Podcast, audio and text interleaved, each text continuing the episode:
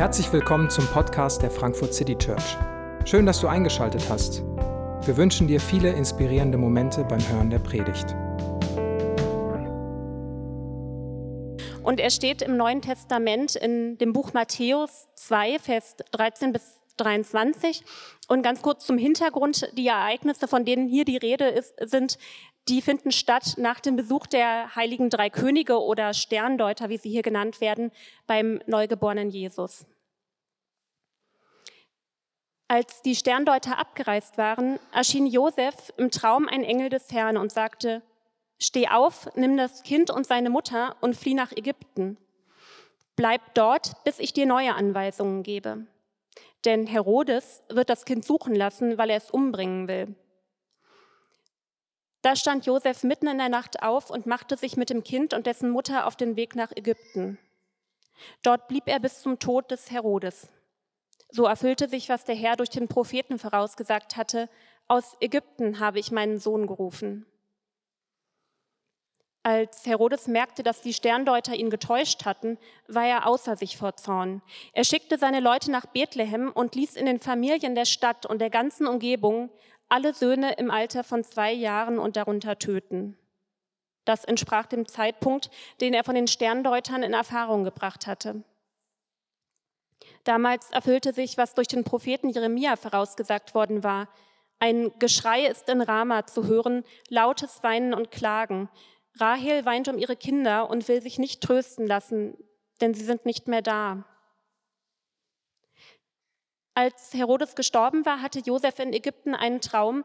Darin erschien ihm ein Engel des Herrn und sagte, Steh auf, nimm das Kind und seine Mutter und geh wieder nach Israel. Denn die, die dem Kind nach dem Leben trachteten, sind tot.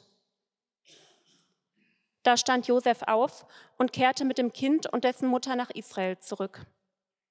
Doch er fürchtete sich davor, nach Judäa zu ziehen, weil er hörte, dass dort als Nachfolger von Herodes dessen Sohn Archelaus regierte. Auf eine Weisung hin, die er im Traum erhielt, ging er in das Gebiet von Galiläa. Dort ließ er sich in der Stadt Nazareth nieder. Auf diese Weise erfüllte sich, was durch die Propheten vorausgesagt worden war. Er sollte Nazarener genannt werden.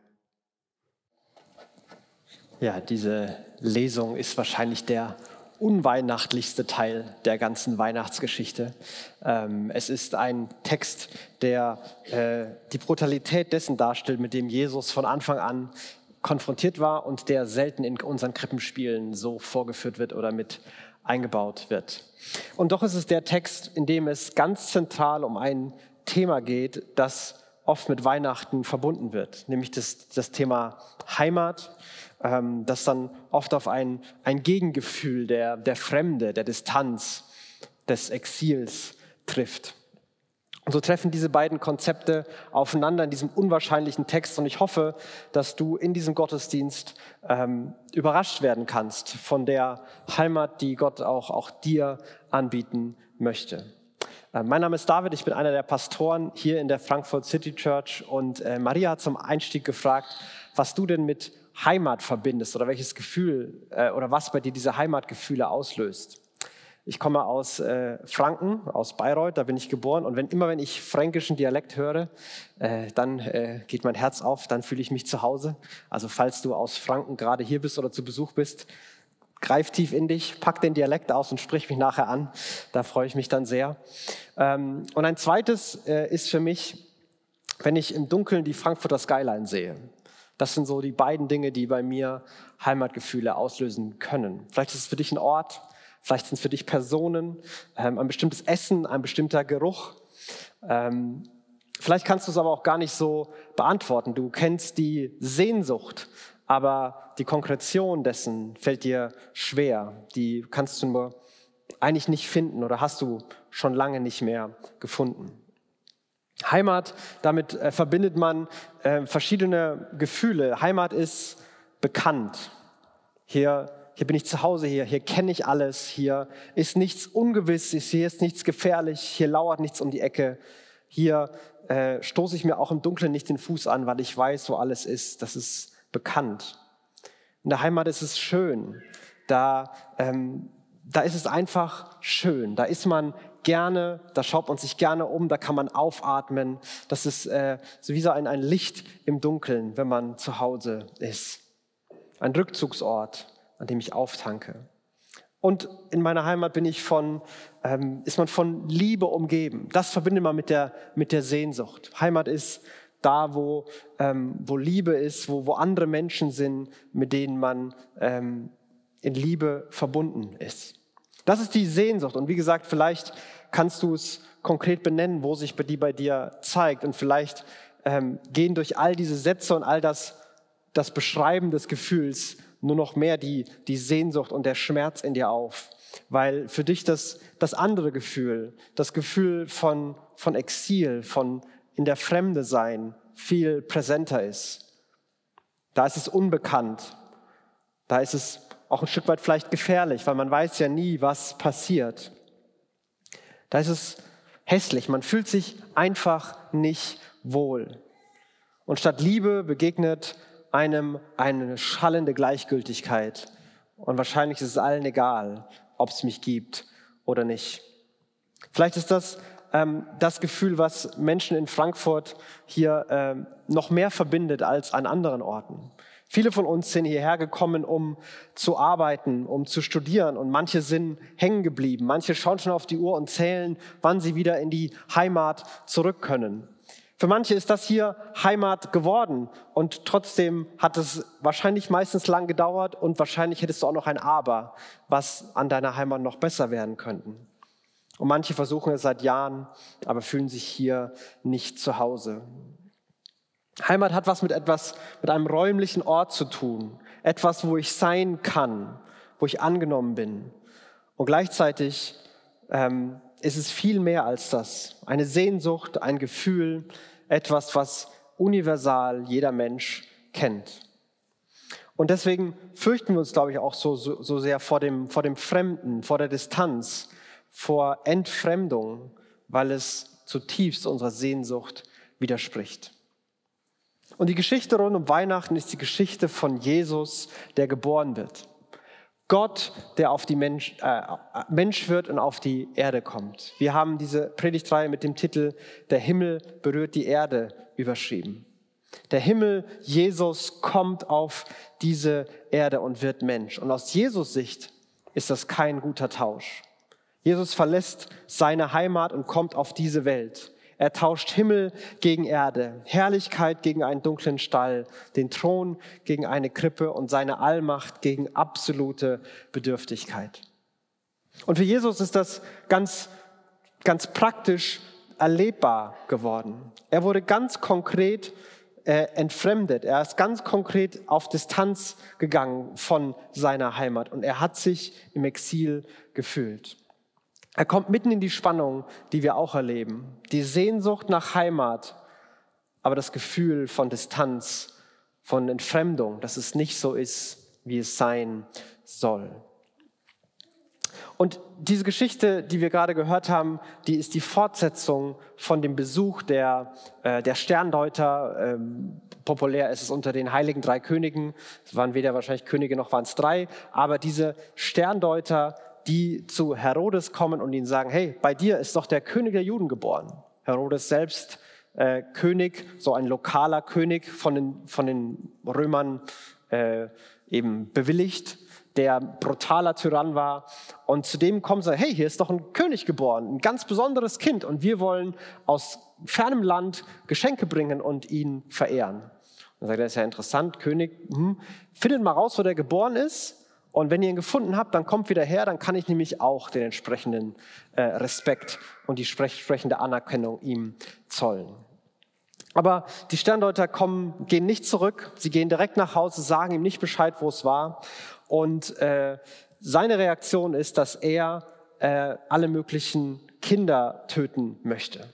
Aber bevor es soweit kommen, äh, kommt, wird Josef in einem Traum gewarnt, dass er in einer Nacht- und Nebelaktion abhauen soll. Pack Maria ein, pack das kleine Jesuskind ein und dann ab mit dir nach Ägypten. Nirgendwo in Israel bist du sicher. Ab mit dir in ein fremdes Land, ein verfeindetes Land, wo dich keiner haben will. Da gehst du hin. nimm, was du mitnehmen kannst und los geht's. Mitten in der Nacht, verängstigt, schnell und heimlich, muss Josef also mit seiner Familie fliehen. Maria, die irgendwie das neugeborene Kind mitschleppen muss. Und ich will mir gar nicht vorstellen, äh, wie es ist, äh, mit einem Kind fliehen zu müssen in ein fremdes Land, ohne irgendwelche Mittel, ohne Geld, ohne einen Plan, ohne einen Ort, wo man äh, hinkommen kann, ohne ein Ziel. Aber sie müssen fliehen. Sie leben in der Fremde als mittellose Geflüchtete. Jesus gibt seine himmlische Heimat auf und verliert dann auch noch seine irdische. Jesus verliert seine Heimat ultimativ. Und er ist so weit weg von dem Gefühl von Heimat, wie man vielleicht nur sein kann. Und da, wo mich das, das Tragische der, der Geschichte interessieren würde, was hat Josef in Ägypten gemacht? Was hat er gearbeitet? Wie hat die Familie sich irgendwie durchgeschlagen? Wie ging es denn Jesus mitten in dem fremden Land? Was, was ist da passiert? Aber Matthäus, der diese Geschichte erzählt, äh, wählt eine andere Abbiegung. Statt da ins Detail zu gehen und uns Einblick zu geben, lenkt er den Blick auf etwas viel Größeres. Und er baut in dieser Geschichte mehrfach Zitate aus dem Alten Testament ein, die auf den ersten Blick komisch erscheinen. Die stören den, die als Geschichte, andere Details hätten mich mehr interessiert. Aber indem er das tut, lenkt er den Blick ganz bewusst darauf, was Gott tut und auf Gottes Handeln in der Weltgeschichte, was in dieser Jesus-Geschichte präsent wird. Es ist eben nicht nur die Geschichte von, von Jesus, sondern es ist die Geschichte von Gott, der in der Welt handelt. Und das Erste, was er aufruft, ist ein Zitat aus Hosea. Ähm, aus Ägypten habe ich meinen Sohn gerufen. In Hosea selbst ist das gar kein direktes Versprechen, sondern eine Erinnerung daran, was passiert ist. Und wenn ähm, jüdische Autoren zitiert haben, dann haben sie immer einen Satz zitiert, aber haben damit viel mehr gemeint. Also der eine Satz soll den ganzen Kontext aufrufen, der damit verbunden war. Und vielleicht so kleine Ausschnitte von dem, was Matthäus hier aufrufen möchte, dass wir ein Gefühl dafür bekommen, was er meint. Der erste Vers in Hosea 11 ist genau den, den er zitiert. Als Israel jung war, liebte ich ihn aus Ägypten habe ich meinen Sohn gerufen. Es ist die Erinnerung daran, dass Gott Israel aus der Fremde, aus der Sklaverei in ein eigenes Land, in eine Heimat befreit hat und führen wollte. Aber diese Heimat wurde nie voll spürbar. Vers 7, mein Volk hält am Abfall von mir fest. Ruft man es nach oben, erhebt sich niemand. Wie könnte ich dich dahin geben, Israel? Wie könnte ich dich preisgeben? Mein Herz sträubt sich dagegen. Mein ganzes Mitleid ist erregt. Das Volk erlebt dieses Gefühl von Heimat nie wirklich, weil sie sich von Gott wieder und wieder lossagen. Aber Gottes Liebe und Gottes Herz für sein Volk und das Herz, ihm eine, ihnen eine Heimat zu geben, ist leidenschaftlich und ungebrochen. Sein ganzes Mitleid, seine ganze Emotion. Und er kämpft dafür, dass sie am Ende doch noch in der Heimat ankommen. Und so endet das Kapitel mit, und ich werde sie in ihren eigenen Häusern wohnen lassen, spricht der Herr. Und das ist mehr als mehr ein Versprechen, dass es mal so sein wird, als gegenwärtige Realität. Die Erfüllung, die hier passieren soll, ist eine Erinnerung an Gottes Handeln mit der Erwartung, dass Gott es wieder tun wird. Denn der Grund ist, dass Gott immer noch genauso liebt. Gott hat so eine Leidenschaft dafür, dass Menschen Heimat finden. Und das hatte er damals und das hat er heute immer noch. Und in Jesus zeigt er das auf eine neue Art und Weise, wie groß sein Herz ist für uns, dass wir Heimat finden. Und doch ist da schon das erste Mal so ein kleines Aber eingebaut. Die Menschen wenden sich von Gott ab und dadurch verlieren sie auch ein Stück weit selbstverschuldet ihre Heimat. Sie haben eigene Häuser und sind doch nicht zu Hause. Und wieder und wieder wird diese, diese Sehnsucht ausgebreitet, die Sehnsucht nach dem Zuhause. Das, das kennen wir vielleicht auch. Vielleicht für uns konkret ist es, ähm, dass man sich wirklich vorstellt, wenn man wieder zurück in das Dorf, den Ort, die Stadt zieht, wo man herkommt. Dort, wo einen alle kennen, wo einen alle schätzen, dort, wo man aufgewachsen ist. Wenn ich nach Hause komme, dann ist das Gefühl von, von Leere weg. Dann interessiert sich wieder jemand für mich. Dann ist das Leben nicht mehr so schwer. Und Teil davon wird sicherlich besser werden. Aber manchmal merken wir, dass das Gefühl nach Heimat tiefer geht, als einfach nur bei Mutti wieder einzuziehen. Vielleicht ist es das, der Traum nach, wenn man endlich die größere Wohnung hat, die Wohnung, in der man bleiben kann, das eigene, der Traum vom eigenen Haus, wenn man das noch träumen kann in diesen Zeiten. Und auch hier wird einiges schöner und besser und einfacher. Aber vielleicht merkt man auch dann irgendwann, dass sich nicht alles erfüllt hat, dass das Gefühl nach, nach Heimat tiefer ist als physische Heimat. Physische Heimat, die trifft eine Sehnsucht und es ist gut, dass wir sie haben und es ist ein echter Schmerz, wenn du sie nicht hast. Und trotzdem bleibt immer ein bisschen was von der Entfremdung. Und da haben wir noch gar nicht davon gesprochen, dass sie jederzeit kaputt gehen kann, dass sie zerstört werden kann. Denn die, die Geschichte hier wird noch, wird noch viel brutaler. Die Geschichte macht eine Dimension auf, wo dann Herodes seine, seine Pläne tatsächlich in die Tat umsetzt weil er nicht genau wusste, wann genau der Zeitraum ist, hat er einfach mal einen groben Zeitraum bestimmt und alle Kinder, die in den Zeitraum potenziell reinfallen, alle Jungs im Alter von zwei Jahren und jünger, einfach mal umgebracht. Der Richtige wird schon dabei gewesen sein. Herodes ist in der Geschichte das personifizierte Böse. Der Tod, die Sünde, die Feindschaft, Leid und der ganze Schmerz der Welt bekommen ein Gesicht in Herodes. Und er zerstört Heimat für Jesus und für viele andere, die da in Bethlehem gewohnt haben. Aber auch hier, statt über die, die praktischen Implikationen all das zu sprechen, wendet Matthäus unseren Blick wieder mit einem Zitat weg. Diesmal zitiert er den Propheten Jeremia, dass Geschrei zu hören ist, lautes Weinen und Klagen und dass Trost nicht in Sicht ist.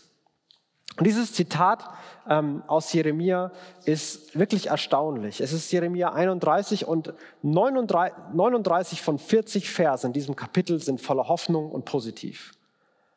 Und Matthäus zitiert den einen, der voller Schmerz und voller Leid ist, um das ganze Kapitel präsent zu machen. Denn der Schmerz von Fremde, von Distanz, von Exil, von keine Heimat zu haben, der ist real. Der Schmerz von, von Verlust, von Tod, von Sünde, der ist real. Und der ist auch nicht einfach wegzuwischen. Da kommt auch nicht einfach ein hoffnungsvoller Spruch rein, ein Versprechen Gottes, sondern er beginnt damit, den Schmerz anzuerkennen. Und er nimmt das wahr und er entscheidet sich bewusst für den einzigen schmerzvollen Satz. Aber gleichzeitig will er uns natürlich hinweisen auf das, was an Hoffnung da auch drinstecken kann. Aber wenn wir noch mal einen Moment da bleiben, wo dieses, was der Grund dafür ist, dass dieser Schmerz wieder und wieder spürbar wird für Menschen, dass du ihn vielleicht gerade kennst, dass diese Welt eine Welt ist, in der so viele dieses Gefühl von Heimat vielleicht nicht haben oder die Welt zumindest gerne anders, schöner hätten. Und Philosophen haben sich Gedanken gemacht, Gelehrte und äh, verschiedenste Menschen. Manche glauben, der, der Grund allen Übels, warum es diese fremde, fremde Entfremdung gibt, ist ähm, wirtschaftlicher Natur. Dass unser Wirtschaftssystem das Problem ist. Karl Marx zum Beispiel ganz berühmterweise sieht den Grund der Entfremdung in dem, wie gewirtschaftet wird. Sigmund Freud und andere Psychologen äh, würden den Grund eher in dem Persönlichen sehen, in, in, dem eigenen Selbst, dass es da eine, etwas, etwas Fremdes gibt. Unheimlich nennt äh, Freud das, wodurch diese Spannung, dieser Konflikt entsteht. Manche denken, es hat was mit dem Sozialen, dem Zwischenmenschlichen zu tun, dass es all diesen, diesen Streit, diese Verschiedenheiten, all das Zwischenmenschliche gibt. Ich weiß nicht, was, was du antworten würdest, was, was dein Gefühl nach Heimat erzeugen würde oder was es dir gerade wegnimmt. Und, und in welchem Bereich du es vielleicht am ehesten begründet siehst. Vielleicht siehst du es bei dir, bei dir selbst, weil du selbst gar nicht genau weißt, wo du dazugehörst. Wer du bist oder wer du bist, erschreckt dich und du willst nicht sein, wer du bist und du willst dich eigentlich anders verhalten oder du verhältst dich anders, als du eigentlich gerne möchtest. Und in dir selbst ist so eine Distanz, so eine Spannung. Vielleicht hat es mit anderen Menschen zu tun, dass da entweder Gleichgültigkeit ist oder von deiner Seite auch ein, ein Verstecken, in denen du dich versuchst, besser darzustellen, das Spiel um Geltung und um Selbstdarstellung mitspielst und es dich aber ganz alleine und in der Fremde auf Distanz zu anderen zurücklässt. Irgendwie sind es dann am Ende vielleicht doch Beziehungen bei vielen, die das Leben tief machen, die Heimat ähm, vermitteln. Menschen, die uns lieben und die wir lieben. Aber auch da hätten wir manchmal gerne Sicherheiten. Wir hätten gerne Kontrolle und Beziehung an sich kann manchmal ganz schön gefährlich sein. Wir haben manchmal Angst, uns verletzlich zu machen, uns verwundbar zu zeigen, weil was ist, wenn die anderen das ausnutzen? Und dann ist da noch ultimativ, dass wir alle älter werden, dass wir krank werden, dass es Schmerz gibt und dass irgendwann der Tod mitten im Raum steht und wir ihm nicht entkommen werden. Und all das ist Teil der Entfremdung. Und zu all dem, glaube ich, würde die Bibel sagen, ja. All das gehört dazu. All das sind Gründe, die uns die Heimat nehmen. Aber all das hat noch einen tieferen Grund. Und die Antwort auf, auf Heimatlosigkeit und die Antwort auf diese Problemanalyse, die, die Gott uns geben möchte, die formuliert er zum Beispiel in Jeremia 31, was Matthäus auch aufrufen möchte. Ganz am Ende heißt es in den Versen 33 und 34. Der neue Bund, den ich mit dem Volk schließe, wird ganz anders aussehen. Ich schreibe mein Gesetz in ihr Herz. Es soll ihr ganzes Denken und Handeln bestimmen. Ich werde ihr Gott sein und sie werden mein Volk sein. Niemand muss dann den anderen noch belehren. Keiner, kein, keiner braucht seinen Bruder mehr zu sagen, erkenne doch den Herrn. Denn alle, vom kleinsten bis zum größten, werden erkennen, wer ich bin. Ich vergebe ihnen ihre Schuld, denke nicht mehr an ihre Sünden. Mein Wort gilt. Was als Kernproblem ausgemacht wird und definiert wird, ist, dass Heimatlosigkeit mit einer fehlenden Beziehung zu Gott zu tun hat. Gottes Ferne ist das eigentliche Exil. Die eigentliche Entfremdung ist der Bruch in der Beziehung zwischen Gott und Mensch. Und das Angebot ist eine neue Beziehung, ein neuer Bund, der was mit dem Herzen zu tun hat. Ich werde Gott sein und sie werden mein Volk sein. Das ist ein, eine Verbindungs-, eine Bundessprache. Fast, fast, fast Eheanklang hat diese, dieser Satz. So eng ist diese Verbindung. Und keiner muss mit dem anderen irgendwas erklären, denn alle werden Gott kennen. Gottes Ferne wird als Grund für das eigentliche Exil angeboten. Und genau darum, daraus möchte Jesus uns rausholen. Genau deswegen ist, es, ist er gekommen. Er will unser Gott sein und wir sollen sein Volk, seine Kinder sein. Und stell dir einmal vor, welche Art von Heimat Gott bieten kann. Wenn Heimat da ist, wo alles bekannt ist, wo ich, wo ich weiß, was so da ist. Wie könnte Gott dir nicht alles bekannt machen. Gott, der dir die Geheimnisse des Universums erklären kann und gleichzeitig all die Gedanken und Sehnsüchte deines Herzens entschlüsseln kann. Zu Hause ist es schön. Und was kann schöner sein als Gottes Strahlen, Gottes Glanz, Gottes Herrlichkeit? Vielleicht ist das die einzige Schönheit, die unsere Seele wirklich zufriedenstellen kann. Zu Hause bin ich umgeben von Liebe, und wie kann ich jemals mehr geliebt sein als von Gott, der unendlich liebt und den ich selbst unendlich verehre und über den ich unendlich staune? Wessen Liebe kann mir mehr bedeuten als die Liebe Gottes? Da ist Leben. Bei Gott ist weder Tod, noch Schmerz, noch Trauer, noch Leid, noch Krankheit. Da ist einfach nur Leben. Gott selbst ist die Antwort auf Exil, auf Heimatlosigkeit. Und genauso wird Jesus auch vorgestellt. Jesus ist Gott mit uns. Er ist Immanuel. Und wahre Heimat finden wir nur bei Gott. Und gleichzeitig, und das wird das Besondere an dem Leben von Jesus sein, ist Jesus der, der Beziehung zu uns sucht, der in uns wohnen will. Er ist tatsächlich Gott mit uns. Als er irdisch gelebt hat, war er schon mitten unter den Menschen. Aber nach seinem Tod und seiner Auferstehung wohnt er jetzt an, in jedem Mann, in jeder Frau, in jedem Kind, in jedem Menschen, der an ihn glaubt mit seinem Geist. Gott ist gegenwärtig und wohnt in jedem von uns. Da, wo wir Heimat suchen, ist Gott unsere Heimat und bringt diese Heimat mitten zu uns. Wahre Heimat finden wir nur bei Gott, denn er ist Immanuel, er ist Gott mit uns. Das ist das Angebot Gottes und das ist die Mission Jesu, Menschen einzuladen, nach Hause zu kommen und bei Gott selbst Heimat zu finden. Und diese Mission beginnt an dem Tag, als er hört, dass Herodes ähm, gestorben ist. Er kommt selbst ein Stück zurück, aber da ist immer noch Angst, da ist immer noch Vorsicht. Und er geht nicht nach Bethlehem, sein Heimatort, sondern nach Nazareth. Auch hier spricht Matthäus von einer Erfüllung. Und das ist äh, sehr dubios, was er genau damit gemeint hat. Ähm, Nazareth war so ein, ein Ort, der hätte, also so, in Nazareth wohnen die Hinterwäldler. So hätte man das assoziiert. Und wahrscheinlich meint Matthäus, dass die Propheten wieder und wieder gesagt haben, dass Gott es auf unwahrscheinliche Weise machen wird. Auf, durch etwas Kleines, Unbedeutendes. Daher wird alles neu und alles anders werden. Und auch das passiert durch Angst und all die Brüche. Überall ist Leid im Spiel. Überall ist das Böse der Welt dabei, sein Gesicht zu zeigen.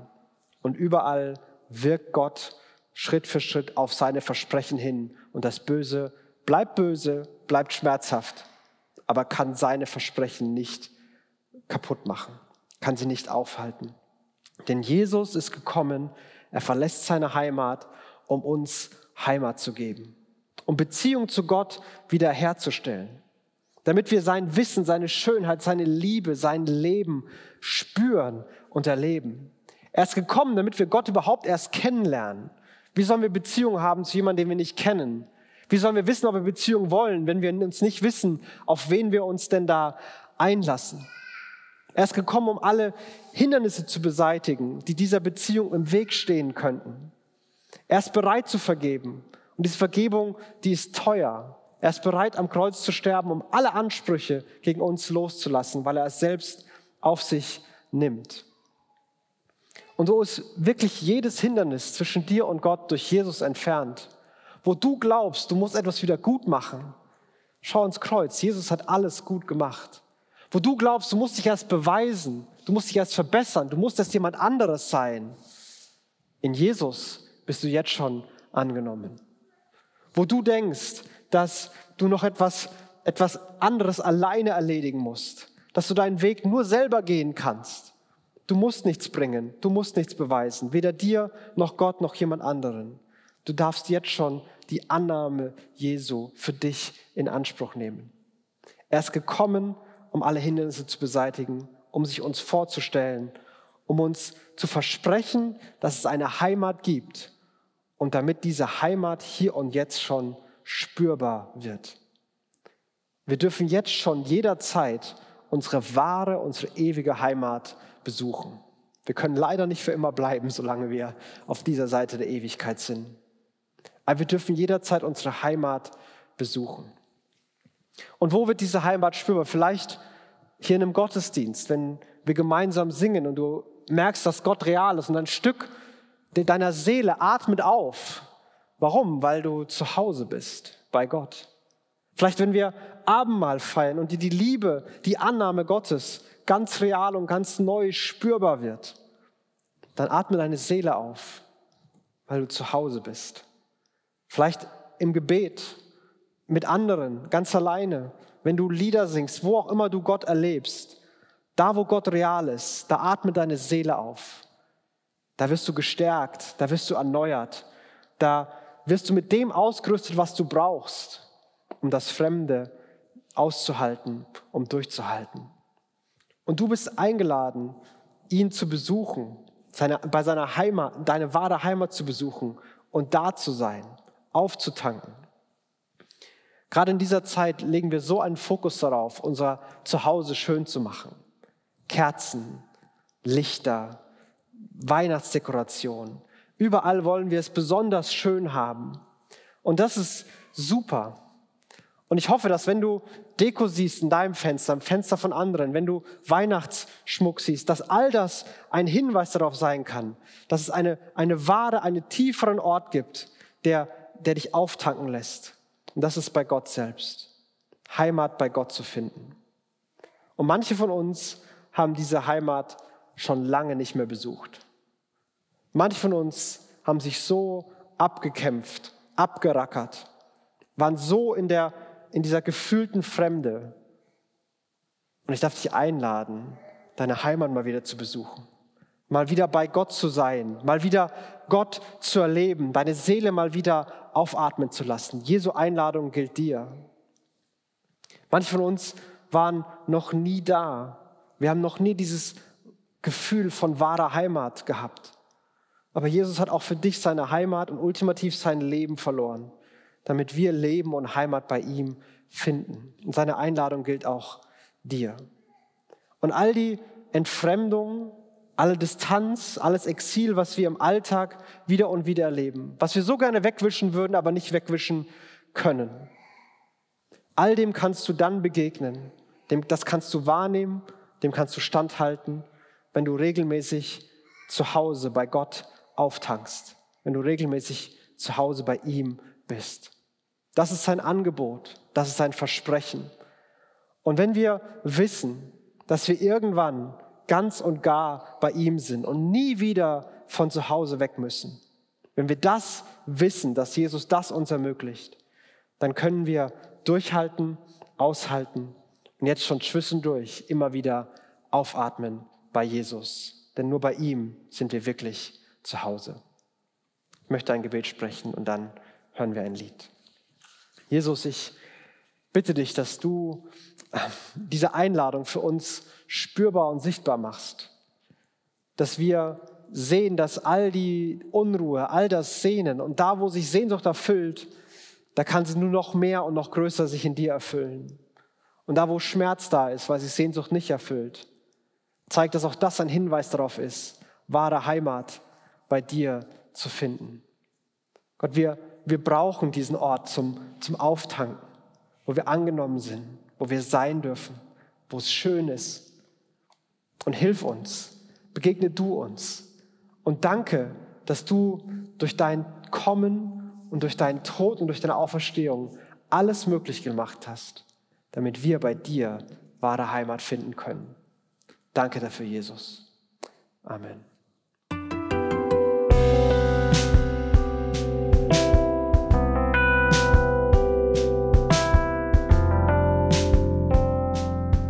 Wir hoffen, die Predigt hat dich inspiriert. Wenn du uns kennenlernen möchtest, dann schau einfach mal auf unsere Homepage www.frankfurtcitychurch.de oder besuch uns in unseren Gottesdiensten. Bis dann!